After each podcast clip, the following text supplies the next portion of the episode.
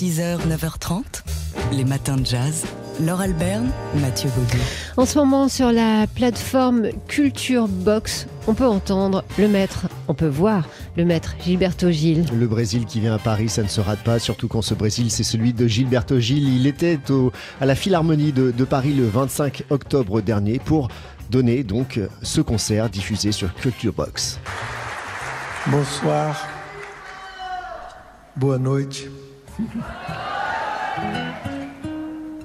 Plaisir d'être chez vous, chez nous, tout le monde ensemble. De nouveau, encore une fois, après la dramaticité de la pandémie et tout ça, la difficulté, euh, nous sommes, nous sommes là, nous sommes ici, nous sommes ensemble. Merci bien.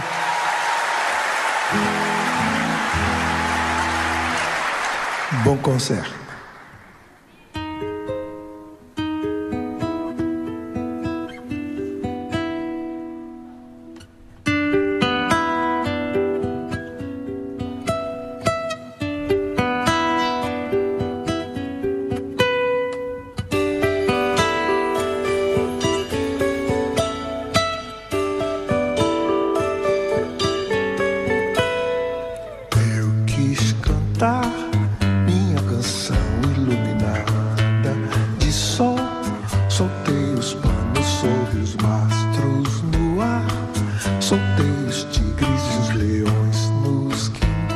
Quintais. Mas as pessoas na sala de jantar são ocupadas em nascer e. Voilà, Gilberto Gil, vous l'entendez avec euh, une voix un peu voilée, il vieillit, hein, ça se voit à la couleur de ses cheveux, de ses cheveux, il est complètement blanc maintenant.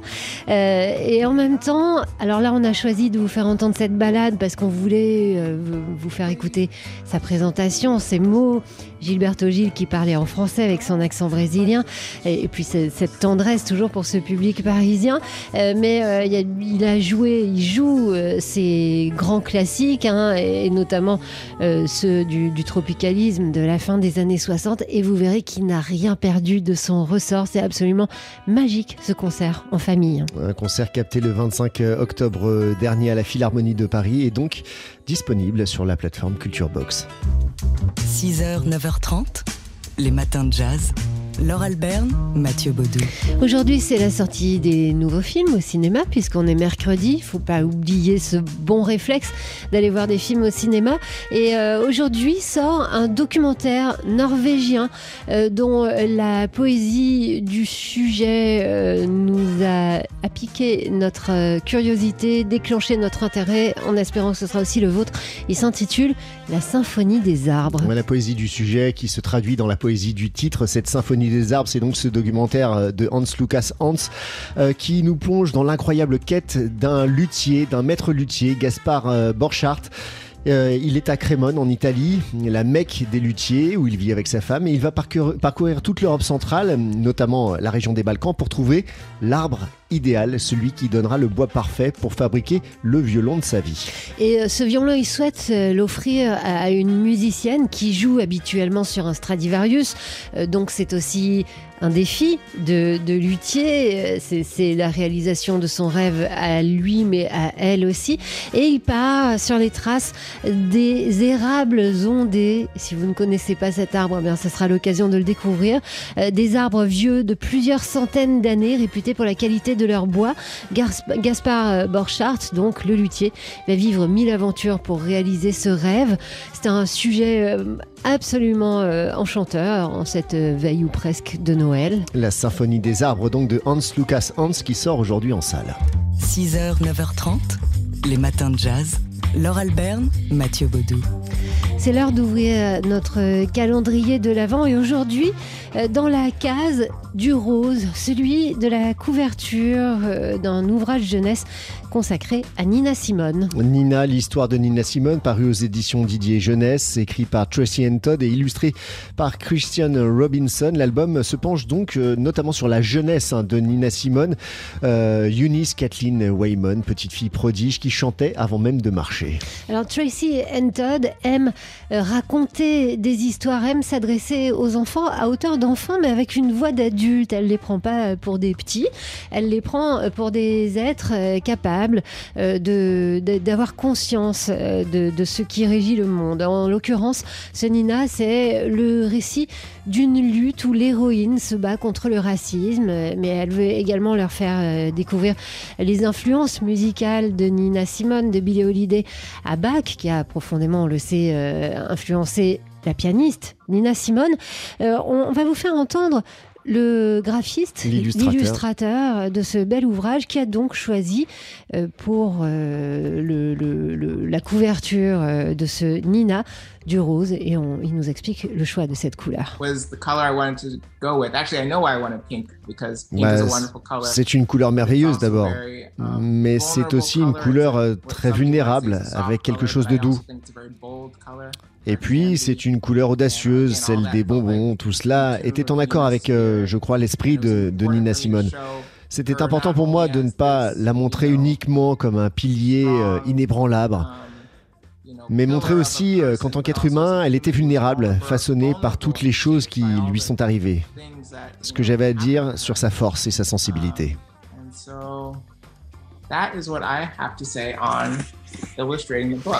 Voilà, donc cet album, Nina, on vous en avait parlé au moment de sa sortie en octobre.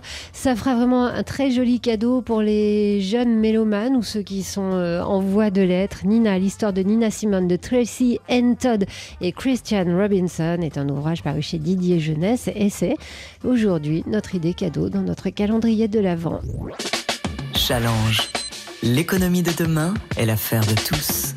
Et comme tous les mercredis matins, on accueille Thierry Fabre, rédacteur en chef à Challenge. Et Thierry, ce matin, vous nous parlez des difficultés des candidats de gauche à la présidentielle. Ils sont sur le Titanic en train de se rejeter la responsabilité de la division alors que le navire coule. Ainsi s'exprime le politologue chevronné Pascal Perrineau qui a la dent dure sur les candidats de gauche. Et il a raison. Ils sont sept en campagne et totalisent à peine 26% des intentions de vote au premier tour, Selon le sondage Harris Interactive publié demain dans Challenge, Emmanuel Macron, de son côté, en capte 24%, à lui tout seul. Au-delà de leur incapacité à organiser une primaire, les leaders de gauche ont un vrai problème dans l'opinion. Ni Mélenchon, ni Jadot, et encore moins Hidalgo n'affichent de dynamique dans les sondages. Le grand paradoxe, c'est que les idées de la gauche, comme la lutte contre les inégalités, la préservation de l'environnement ou le maintien des services publics, ont le vent en poupe. Pour les Français, ces sujets, qui font de plus en plus partie de leurs préoccupations, sont mieux traités par la gauche que par la droite, toujours selon Harris Interactive. Alors que pour la sécurité et la gestion des finances publiques, c'est l'inverse. Alors, comment expliquer que les leaders de gauche soient bien moins populaires que leurs idées? Eh bien, ils ont un gros problème de crédibilité. Sur l'économie, 23% des Français jugent Anne Hidalgo crédible et à peine 21% pour Yannick Jadot, contre 46% pour Emmanuel Macron. En fait, le quinquennat de François Hollande a eu des effets dévastateurs. Le candidat Hollande avait déclaré Mon ennemi, c'est la finance. Mais le président Hollande, après son arrivée à, l'Élysée, a mis en place un vaste plan d'allègement des charges des entreprises, y compris pour celles de la finance. Et du côté des écologistes, les initiatives gadgets sur le sapin de Noël ou le foie gras, ainsi que le rejet absolu du nucléaire, une énergie pourtant décarbonée, n'aident pas à convaincre les électeurs. Alors la gauche française doit s'interroger. Comment expliquer que les sociodémocrates gouvernent en Espagne, au Portugal, en Allemagne et dans les pays scandinaves, alors que dans l'Hexagone, ils n'ont jamais été aussi loin du pouvoir? C'est qu'à l'étranger, la gauche a souvent fait son aggiornamento. Elle a admis qu'elle allait réguler le capitalisme sans prétendre le détruire. En France, si elle ne fait pas sa révolution pragmatique, elle risque de rester longtemps, très longtemps, dans l'opposition. Challenge. L'économie de demain est l'affaire de tous. Challenge. L'économie de demain est l'affaire de tous. Et on retrouve euh, Thierry Fabre pour parler éco. Euh, Thierry Fabre, rédacteur en chef au magazine Challenge, avec aujourd'hui le chiffre du jour. Alors le chiffre, c'est 45 000, le nombre d'emplois que l'industrie a détruit depuis fin 2019, avant la crise du Covid. Alors que depuis l'ensemble de l'économie a retrouvé son niveau d'emploi d'avant le Covid. Cette hémorragie, en fait, de l'industrie a démarré il y a deux décennies, mais elle préoccupe désormais les politiques. Tous les candidats à la présidentielle, de Yannick Jadot à Jean-Luc Mélenchon en passant par Arnaud Montebourg, qui lui-même a été un, un précurseur dans ce domaine, en font une priorité. Alors, pour redresser notre industrie, ces candidats ont une potion magique, les impôts de production. Ces taxes, qui frappent le chiffre d'affaires des entreprises, quel que soit leur profit, sont jugées absurdes par les économistes. Mais certains candidats promettent un peu vite de les supprimer. Éric Zemmour, par exemple, prétend en gommer 40 à 50 milliards, alors que Valérie Pécresse, plus prudente, a inscrit 3 milliards dans son programme. Emmanuel Macron, de son côté, qui a déjà allégé cette charge fiscale de 10 milliards, va sans doute en rajouter. Seulement voilà, Beaucoup d'études, comme celle de la Cour des comptes qui a été publiée ce lundi, montrent que la fiscalité n'est qu'un des problèmes de l'industrie, dont la santé dépend de la recherche, de l'innovation et de politiques publiques souvent désordonnées. N'en déplaise aux candidats, la renaissance de notre industrie n'aura pas lieu seulement avec un coup de baguette magique fiscale. Thierry Fabre, rédacteur en chef au magazine Challenge, désormais tous les mercredis dans les matins de jazz. Challenge L'économie de demain est l'affaire de tous.